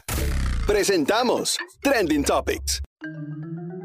¿Cuáles son las tendencias que predominan en el mundo, en la República Dominicana y en la bolita? En la bolita redondita. Bueno, es tendencia Leila Mejía, que ha hecho un comunicado. Leila Mejía, ¿qué le pasó? Ha hecho un comunicado a través de sus redes sociales y tiene las redes vuelta loca. Leila ha dicho, cuando me casé recientemente y de sorpresa, sé que les di una sobredosis de fotos y euforia. Justo por eso y muy apenada siento que me toca decirles que no llegamos ni a tres meses y ya terminó. Es difícil, pero pa'lante, que el sol seguirá brillando para todos. Eso me recuerda, eso me recuerda a mí los camiones carboneros que venían desde el sur para Santo Domingo. Y cuando uno venía detrás en los carros, cuando uno viajaba de las matas de Farfán hacia la gran urbe, siempre encontraba ahí en el número un camión pesadísimo que no dejaba que no se podía rebasar por todas las curvas. Y siempre había un letrero, la mayoría de las veces con mi, era con mi propio esfuerzo. Y el sol brilla para todos. Eso eran cosas, eso eran cosas de vehículos en el vidrio, en el vidrio, en el vidrio de, de atrás. Todavía en las guaguas y en los carros Sí, públicos. claro, claro. Léalo, otra vez. Eh, Leila Mejía. Leila Mejía, la comunicadora. Sí, sí, la comunicadora trabajó conmigo en tanto en Antena Latina como, como en RNN. Y- Ella no trabajaba aquí también en... en- Sí, trabajaba aquí también. Cuando me casé recientemente y de sorpre- sorpresa, sé que les di una sobredosis de fotos e euforia. Justo por eso y muy apenada siento que me toca decirles que no llegamos ni a tres meses y ya terminó. Es difícil, pero pa'lante, que el sol seguirá brillando para todos. Leila, suerte, tú sabes que se te quiere. Y que el mundo no se acaba. Se te quiere, Leila, una mujer entregada a su hijo, a su hija. Ah, pues la conoce bien. A su Claro, hijo, claro. todos. Leila, un abrazo desde aquí al mediodía con Mariotti y compañía. Rapidito, que ya Liliana está aquí. No abusen de la confianza, del talento. Ah, rápido, no se rían. ¿no? Nacho, Nacho se le fue adelante a Amelia Vega y ya anuncia su sexto bebé. Cuatro varones y. ¿Quién? ¿Quién? Nacho, de Chino y Nacho, dijo ya, mira, pan, segundo de, de este matrimonio ahora. Ese que ya, ya. ya eso no es Nacho, es no burrito. el colegio, ¿eh? Ya van seis. Bien. Ahí de Nacho adelante. no hay nada, es burrito. Seis. Dime, Maribel Contreras. Bueno, estoy en esta en esta tendencia que tiene que ver con Yailin. ¿Con quién? Yailin. Yailin. Sigue siendo tendencia. Sí, qué bueno. Primero, No, pero qué por bueno. Tekashi. ¿Eh? Tekashi. el- Pero ella está con él, ¿sí o no? ¿Qué es Bueno, él le Tekashi? dijo que él se lo dio. Porque Yailin no era de Anuel. Ya le dio banda. Le dio banda a Anuel. Y No, ahora está de- con no, estaba con. No nadie está. es de nadie. La gente está junta o no está junta. Bueno, que gracias. Gracias. Entonces Saludos a Fanny. pasa y viene a ser que hay muchos comentarios en las redes sociales, uno de los cuales ahora, después que Tekashi le hizo el, El el regalo. regalo, de, del reloj de 500 mil dólares, ahora apareció de que su primer novio, que dijo que él fue que le regaló su primera jipeta, y también Yailin sigue siendo tendencia porque también mostró públicamente su eh, disposición a sacrificarse y hacer cualquier duito que quiera qué- Carol G con ella. ¿Y qué, y, y qué marca, y qué marca era el famoso reloj de los 500 mil dólares? Vamos a ver. Bueno, vamos a buscar. Bueno, yo no sé qué marca es. El caso que ya lo puso todito en el fin de semana habla con la pared porque salió Anuel sacando su reloj igual que el de Yailin. Entonces le picó. Yo lo vi. Perfecto. 500 mil dólares. Yo quisiera saber la marca, porque también son Richard. bulterísimos. Richard Ah, un Mille. Richard Mille. Richard, Un Richard, Un Richard Mille. Mille. Richard Mille. Porque también son bulterísimos. Son bulterísimos. Pero tiene más. No, no, pero ¿Y también son eso? bulterísimos. ¿Y ¿eh? No, hay? Richard Mille, hay Richard Mille que eh, eh, además es un reloj súper exclusivo Sí. y de estrellas. Hay relojes de esos que valen hasta 4 millones. Así de es, así ¿De es. Ese reloj que usa Nadal, por ejemplo, Rafa Nadal en el tenis usa mucho Richard Mille. Eh, por ejemplo, eh, Federer era un Federer loco, era una figura de Rolex. Hay algunos que han sido figuras, pero no tanto de AP, Audemars de Piguet. Eh, ¿Usted te entiende? Eh, Patek Philippe no se mete en deportes, por eso hay que, hay que comprarlo.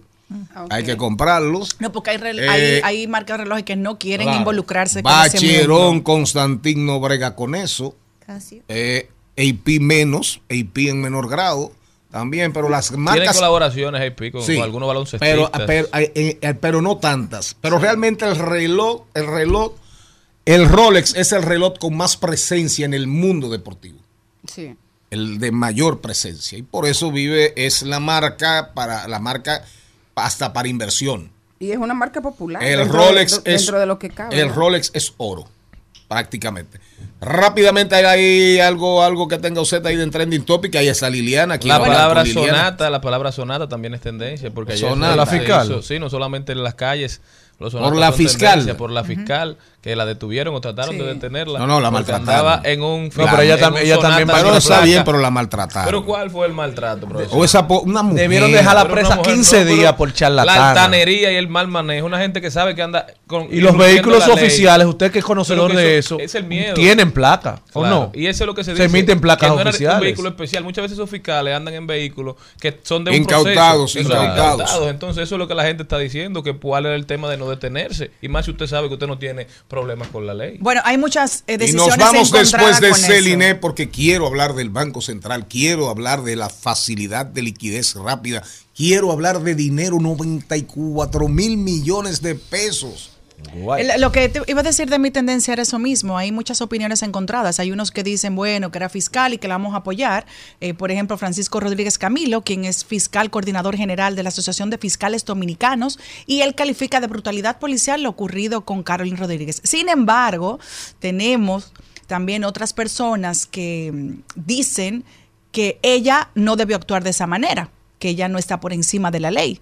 El abogado Carlos Balcácer dice que ella tiene que ser sometida a la justicia. Entonces hay dos opiniones encontradas y al final yo también opino eso, que nadie debe estar por encima de la ley, porque los que están dentro de la ley son los que tienen que poner el orden. las- los ciudadanos eh, hemos abusado del grabar a los militares cuando nos están eh, fiscalizando o cualquier cosa, pero ellos también usan la herramienta y gracias a Dios ellos pudieron cubrirse y grabarla, grabarla del- desde el inicio y se ve la forma abrupta con la que ella se maneja, siendo una conocedora de la ley, que por eso es imperdonable. Es decir, los Pero dos se ve están en la ley. comportamiento- se ve un comportamiento avasallante de dos figuras de autoridad. que será de los simples lo ciudadanos? tan simple como eso. Esa es la pregunta que uno Claro. debe hacer. Pero si ellas- se enfrentaron dos personas que entendían De que la tenían ley. la ley co- como respaldo. Entonces, cuando es un simple ciudadano, se para por y eso que se ven tanto Pero atropello. Claro, se para y punto. Siempre brillante estos dos niños. Yo. Siempre. Ay, ¿por qué no duda?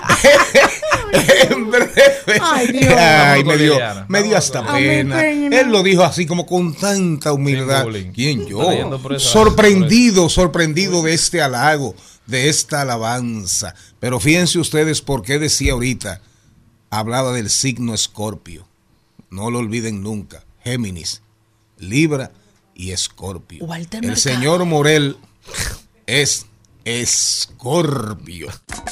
Al mediodía, al mediodía, al mediodía con Mariotti y compañía.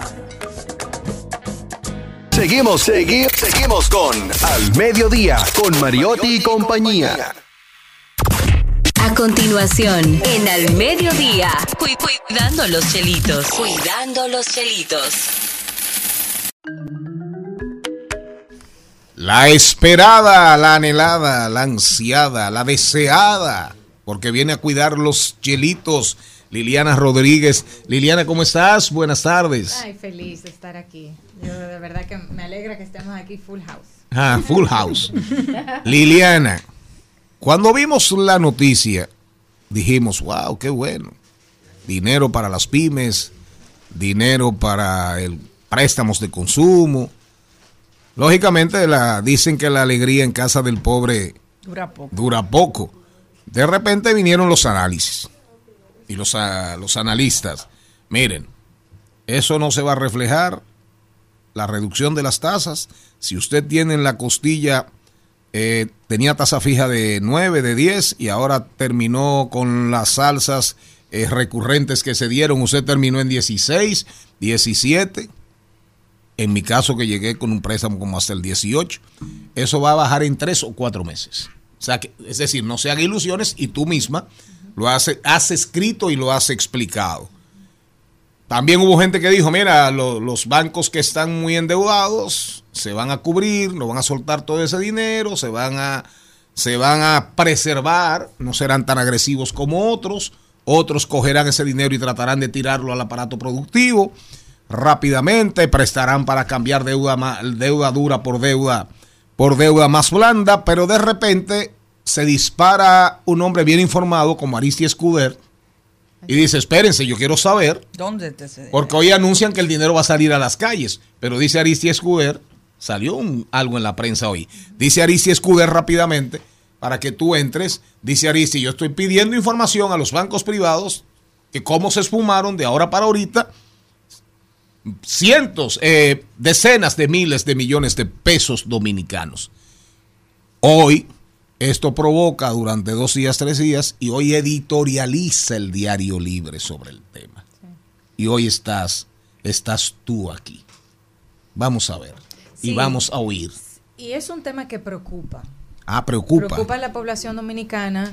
Ya, de hecho, una de las tendencias justamente es a Aristi Escuder porque él ha hecho un llamado sobre este punto. Y para irnos un poco atrás y poder entender todo el marco de la política monetaria, separar las facilidades de liquidez que dio la Junta Monetaria. Porque la Junta Monetaria, el primero de junio, emitió dos resoluciones. La primera, pues permitía que se otorgara, se aperturara un fondo, que es la facilidad de liquidez rápida, el Ajá. FLR, por 60 mil millones de pesos. Y está la liberación Del encaje del legal, por 34 94 mil. Por 34 mil millones. Por de pesos. 34 mil, exacto. El total hacen 94 mil millones de pesos. ¿Qué ha pasado y por qué es que se le ha hecho un, un- se ha resaltado lo del FLR, el la facilidad de liquidez rápida? Que eso es un fondo de 60 mil millones de pesos que se le otorga a las entidades financieras a una tasa de un 3% anual. Por lo cual el costo de fondeo es muy barato. Para las entidades es una maravillosa noticia porque permite fondearse con bajo costo para poder prestarlo más adelante y poder prestarlo fácilmente porque tiene una tasa atractiva. Y ahí vamos muy bien. ¿Por qué? Porque la intención del eh, presidente y de Héctor Valdés Albizu, gobernador del Banco Central y de la Junta Monetaria, era justamente dinamizar la economía. Y para dinamizar la economía, porque vimos que el, el índice de actividad económica de enero a abril fue de 1.2%, es decir, que iba enfriándose un poco la economía, dijeron, bueno, como Ahora nosotros tenemos nuestro objetivo es estimular y dinamizar la economía. Vamos a, soltar dinero para la calle para que puedan llegarle a las MIPIMES, que le puedan llegar a los hogares y que pueda dinamizarse la economía. Claro está, si eso le llega a las manos adecuadas. Y por eso que se ha hecho un llamado de, vamos a ver, expliquen en qué, qué ha pasado con esos 60 mil millones de pesos. Con los 60 mil de las facilidades de, De liquidez rápida. Porque el encaje no legal con no los del encaje legal. El encaje legal no se ha tocado. Los 34 mil millones de pesos están ahí disponibles. Y es por eso que entonces se llama la atención porque decimos, caramba, esos 34 mil millones de pesos, al final el 85% de esos recursos de encaje legal, quienes lo van a colocar son los bancos múltiples, porque el encaje legal es un porcentaje de los pasivos que mantienen las entidades en sus eh, mantienen sus entidades de las captaciones. Entonces, evidentemente ese dinero está seguro para los bancos múltiples. Entonces, inmediatamente accedieron a las facilidades de liquidez rápida y entonces ahí también ha habido pues reclamos de entidades más pequeñas que no han podido acceder al, la- al fondo FLR porque justamente se quedaron sin, es- sin esos recursos. Lo que llama mucho la atención es cómo en eh, menos de una semana, o sea, fines de semana hasta el día 14 de junio, todos esos recursos se agotaron. Se esfumaron. Se esfumaron. Entonces la pregunta es de caramba, ¿cómo, cómo- qué, qué pasó? Pero ¿a dónde ¿Qué se fueron? ¿En qué lo Al? Banco Central otra Entonces, vez. El instructivo del Fondo de Liquidez Rápida establece incluso que las entidades deben de enviar un sinnúmero de información, entre ellos que aparezca el nombre de la entidad, el monto desembolsado, a qué sector productivo fue destinado, el nombre de la persona. Entonces eso permite también, y eso es lo que reclama la población, de decir, ok, pero si ahí estaba la intención y todos los recursos lo iban a liberar para nosotros acceder ahora a bajos recursos, para poder invertirlo en las MIPIMES, por poder invertirlo en las empresas, ¿por qué no podemos acceder a ello? Porque el reclamo es que van a las entidades y le dicen que ya se agotó, que ya no lo tienen. Pero los 34 mil millones de pesos del encaje legal están ahí disponibles y más aún. Lo que revela de que esos 60 mil millones de pesos fueron colocados en pocos días, cuando se ve la evolución de las tasas de interés activas del- de, la banca ponderada, el, del 12 al 14 es que baja el promedio ponderado, baja un 9%, mientras que en los demás días se mantiene por encima de un 12%. O sea, que es decir que la mayoría de los recursos fueron, todos los recursos, casi la totalidad, fueron colocados en esos, en esos días, en esos tres días, del lunes a miércoles. Y por eso entonces, el, el día 15 de junio se emite una nueva resolución para liberar, o para no liberar, sino para ampliar los, ese fondo de liquidez rápida en 25 mil millones de pesos más. O sea que aparte de esos 94 mil millones de pesos que Aparte de los 60 mil. Aparte de esos En 60,000, facilidades de liquidez rápida se aprueban 30 mil más. Se aprueban 25,000 25 millones de mil más. Es decir, que en, fa- en facilidades de liquidez rápida estaríamos hablando de 85 mil millones de pesos. Es correcto. Pero entonces revela justamente de que hubo, hubieron situaciones con esos primeros 60 mil millones de pesos, porque ya para esta, eh, en, en este caso, para estos 25 mil millones de pesos, se establece que va, se van a ir colocando estos recursos una vez se hayan agotado los recursos del encaje legal. Es decir, que si un, un banco múltiple ahora quiere acceder a esos 25 mil millones de pesos, tiene que primero agotar su cupo de Tiene encaje que demostrar legal, que ya ha desembolsado todo lo, lo otro. del encaje legal para poder acceder a la facilidad. Pero a los nuevos, a los 25 mil nuevos, Sí, porque 25,000 ya, pesos, ya los ya los 60. 60,000 Ahora, tú como experta, es posible que ese dinero, el Banco Central que libera, porque yo quisiera saber dónde está. El Banco Central libera dinero que como me escribe un amigo, un amigo me escribe y me dice, caramba, qué fácil. Oiga, oigan lo que me escribe un amigo, atención audiencia, me escribe un amigo, aquí está. ¿Será, ¿Sería posible tomar un préstamo a una tasa del 9? Que en ese caso no es 9, es 3%. El dinero, la facilidad de liquidez rápida liberada, el banco la recibe es del Banco Central es a un 3%. Es correcto, pero los bancos lo colocan. Se su supone vez, que era para que lo colocara 9%. un máximo de 9. Pero el amigo me, Estoy diciendo lo que me escribe y hago la corrección. ¿Sería posible tomar un préstamo a una tasa del 9 y luego volver a invertirlo en el Banco Central a una tasa del 16? La corrección que hacemos es que no, que no es al 9. El Banco Central lo esté- lo es- se lo está entregando a los bancos al 3% para que no lo para que lo preste a una, a una tasa máxima que no pase de 9. Sí. Ahora lo pueden mandar para el Banco Central al 16. Ahora, esa es era incluso una advertencia que hice una- unos días atrás, al principio, justo cuando la medida, cuando salieron las medidas. El riesgo de que personas accedan a esos recursos mm, de un máximo de un 9% y después entonces utilizan esos recursos no para invertirlo en un negocio o para dinamizar la economía, sino tomarlo a máximo un 9% para entonces e- ir y hacer inversiones con ello y ganarse ese margen. Es Se gana un 5 tranquilito y, Para y- y el dinero no significa nada en la economía nacional. Exactamente. Entonces, eso es una preocupación. También otra preocupación es que personas que no estaban interesadas en préstamos recibieron llamadas. en- Ven a buscar, en el ven a buscar. semana y en la Oigan. semana de que el contrato y el pagaré ya estaba listo. A mí me que lo pasó. fueran a buscar. Me llamaron de tres instituciones bancarias que si yo no necesitaba un préstamo, que buscaron algo, yo no necesito dinero. ¿Y quién responde por esto? Entonces, eso justamente. Superintendencia de Bancos. Justamente eso es lo Alejandro, Alejandro Fernández. Alejandro Fernández. Banco Central, Junta Monetaria, porque esto amerita una investigación. Exactamente, eso es lo que, y de hecho es lo que la población pues ha resaltado, de que si estas medidas justamente lo que buscan es dinamizar la economía, que le lleguen a las personas de escasos recursos, las MIPIMES, que justamente el hecho de que eh, va- algunos bancos múltiples acaparen la totalidad de esto y que también ahí vamos a hablar del riesgo de crédito, que voy a hacer un comentario al respecto, eso no permitió que bancos de ahorro y crédito que trabajan con MIPIMES, que trabajan también en el interior del país, puedan acceder a esas facilidades de bajo costo y que la puedan colocar, por tanto, a una menor tasa. Porque también las MIPIMES estaba establecido en el instructivo que no fuera un tope de un 9%, sino que fuera una tasa competitiva tomando en cuenta los riesgos inherentes del sector. O sea que si hay, bancos de ahorro y crédito que trabajan con el sector de las MIPIMES y no pudieron acceder a ese fondo de liquidez rápida de un 3%, no van a poder colocarlo a unas tasas menores de las que ya previamente estaban. Y hay un informe de la cartera de crédito del sistema financiero a diciembre de 2022 que hacía constar que la tasa promedio de las MIPIMES de todo el sistema es de un 27%, cuando los grandes deudores es cercano de un 8%. ¿Y cómo sobreviven?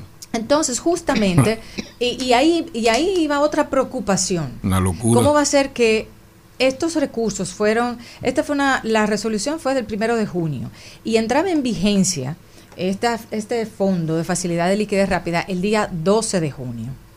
Y lo que preocupa es que como en menos de una semana hayan sido colocados 60 mil millones de pesos, porque preocupa el tema del riesgo de crédito. ¿Dónde está la evaluación de crédito?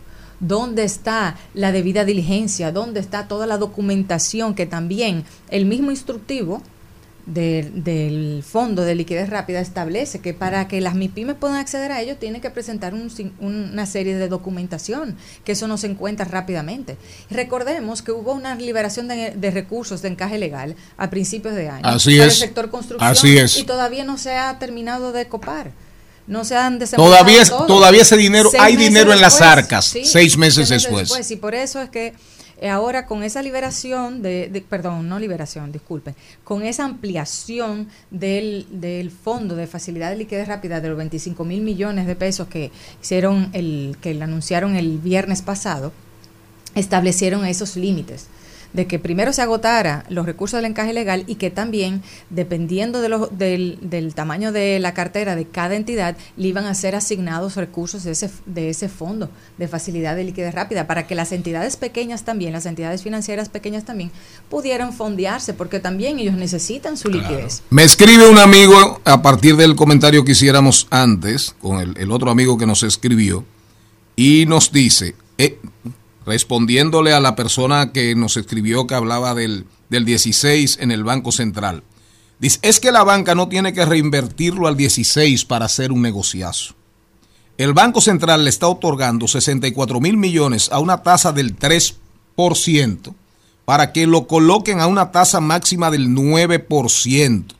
le están regalando, le están regalando un 6% de unos fondos que tienen cero costo de captación.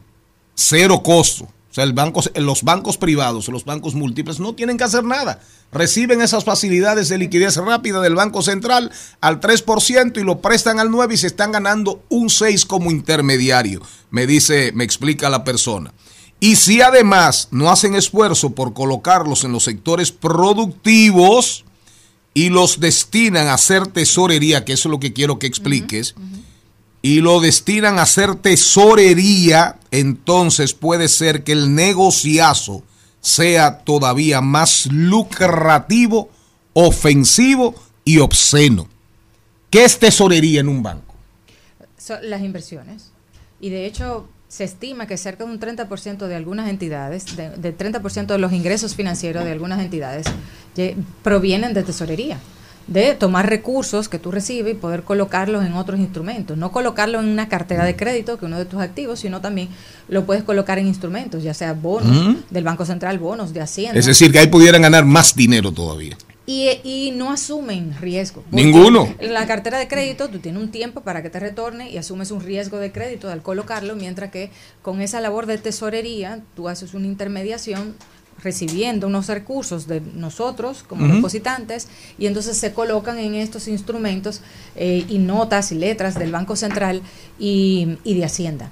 Entonces, evidentemente que ahí hay un sistema que funciona, sin duda alguna, pero lo que quiero, lo que quiero resaltar es que la intención de esas facilidades fortalece la, la liquidez de las entidades financieras, pero el objetivo es de que le lleguen las personas para que se dinamice la economía, porque de lo contrario no va a cumplir con el objetivo para el que fue liberado. Pero además de eso, preocupa el tiempo en el que fueron desembolsados, porque recuerdo algunas personas en la en COVID-19 que recibieron facilidades y que después no podían pagarlo, porque igual recibieron llamadas que le estaban haciendo la oferta, lo tomaron, porque hasta los mismos ejecutivos les Así decían, es. "Pero Insistían, cógelo, insistían. Cógelo y después no hablamos". después que- para qué tú lo necesitas. Cógelo y después si no, hablamos. colócalo y abre un certificado, pero entonces después no tenían cómo pagarlo, entonces podían estar afectando el sobreendeudamiento de las personas que lo recibían. Y, y resaltar lo siguiente, en el 2020 se hicieron, eh, se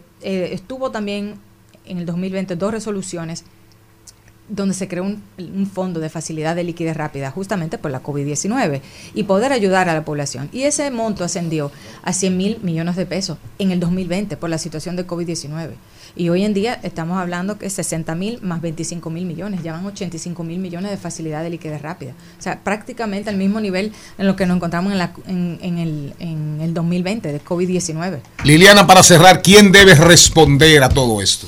Bueno, es algo que, eh, la- por eso decía, hay ya ahora es incluso tendencia, la población le preocupa y es algo que tanto las entidades como los organismos supervisores y reguladores deberían de reunirse y evidentemente respetando eh, la privacidad, secreto bancario, no es que se en ningún momento las personas que han intervenido han, han hecho un llamado de que publiquen las informaciones de quién le han colocado, No, no. pero sí saber los montos que fueron desembolsados, cuáles fueron las entidades Si que fueron realmente colocados. Exacto, si fueron colocados en préstamos, si fueron colocados en instrumentos, el destino de esto y sobre todo también ver los sectores productivos, porque de eso se de poder llegarles también a los sectores de MIPIMES que estaban siendo muy afectados por toda esta situación desde la pandemia.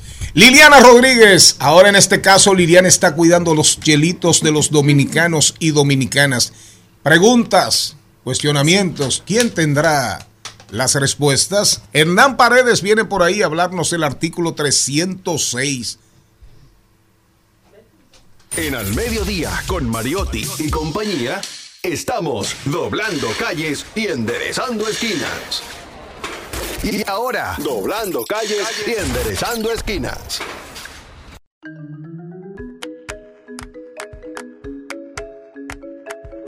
Bueno, la pista se ha quedado aquí caliente. Bueno. ¿Dónde estará todo ese dinero? En algún lado está, ¿eh? Eso no se ha Exacto. esfumado. Eso está ahí. Pero las autoridades, las autoridades, no, no hay que rastrear, las autoridades monetarias, la superintendencia de bancos, ya eso es un tema en la República Dominicana desde, la, desde el jueves, viernes, que Aristi Escuder lo planteó. Y, y escucharon en la voz autorizada de Liliana Rodríguez, que también sabe mucho de mi pymes, lo que está pasando. Y lo que ella explicó para nosotros, más los dos oyentes que nos escribieron. Hernán Paredes, cuénteme usted. Muy buenas tardes a todo este elenco, este gran elenco del mediodía. Bienvenido, bienvenido. Regla Siempre un general. placer, ¿Eh? siempre un placer estar aquí. Artículo 306. Regla general de la responsabilidad del conductor ante un accidente de tránsito. Un motorista agredió el pasado jueves a un conductor de una jipeta al este tratar de emprender la huida tras supuestamente chocarlo en un hecho ocurrido en la avenida Sarasota, esquina Churchill, según testigos. Vamos a ver. Lamentablemente son muy comunes este tipo de casos. También vimos un caso de una fiscal en la provincia de Altagracia que tuvo un altercado con la policía por con- conducir un vehículo sin placa. Sin placa. Entonces, hay algo que a mí me preocupa bastante sobre todo esto y es que pareciera ser que el ciudadano dominicano no confía en el sistema que debe manejar este tipo de situaciones en el tránsito. Pero podemos verlo en otras facetas de la vida nacional, como en la, en la delincuencia común, la gente no confía en el sistema.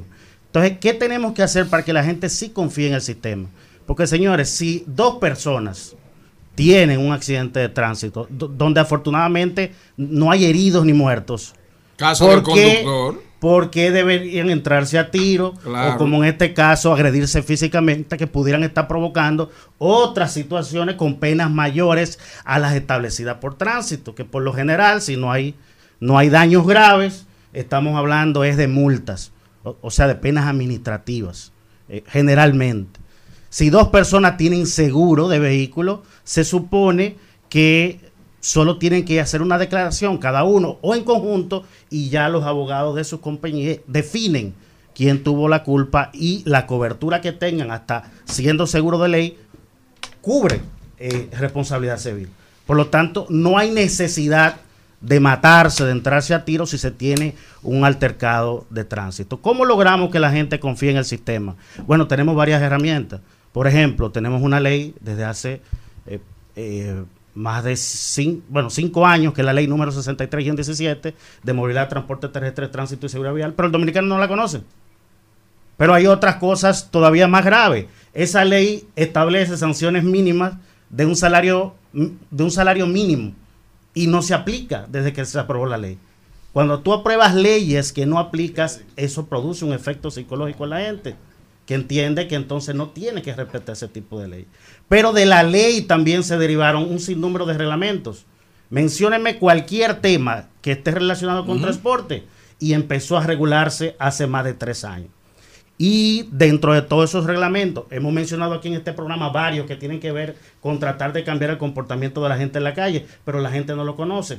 Peor de ahí, después de la pandemia, no se han destinado los recursos para, para seguir implementando estos reglamentos. Reglamentos tan importantes como los que tienen que ver con la licencia de conducir. No solo la misma licencia, sino tenemos, bueno, la licencia con puntos se retomó. Yo felicité al director del Intran Se eso. retomó la licencia con puntos. Claro, se, Ya, se qué está bueno, retomando, se está bueno. retomando y se están haciendo los recursos para poder implementarlo. Pero también hay otros reglamentos eh, tan importantes como el de régimen sancionador.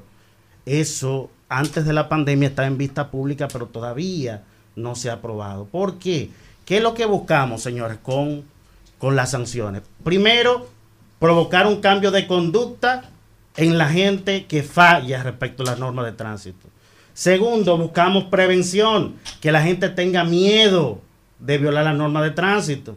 En Estados Unidos no, va- el dominicano no se ve en rojo, porque sabe que tiene una sanción. No, te dan, en la, se- te dan en la madre. la madre. Así se logra la confianza en el sistema. Entonces, ¿qué es lo que planteamos? Todas estas herramientas que las tenemos desde hace más de tres años, la mayoría aprobadas, tiene que asignársele las partidas presupuestarias correspondientes para que las autoridades puedan implementarla. Es la única manera de generar confianza en el ciudadano y que el ciudadano entonces no trate de tomar la justicia en sus manos. También, hablando de ciudadanos de ciudadanos y otros actores, eh, cada actor, cada actor, y principalmente los ciudadanos, tienen que asumir también sus responsabilidades, porque por ejemplo, en el caso que usted mencionaba de ese motociclista que le, le entró, le entró, vamos a decir la trompada popularmente A- al a- conductor de la, de la jipeta, Me, pa- pa- me parecería ser, o parecería ser, que, que ese señor no tenía un seguro de ley y quería resolver inmediatamente con que ese otro ciudadano le pagara con dinero su, mo- su motor o su motocicleta probablemente destruida o dañada.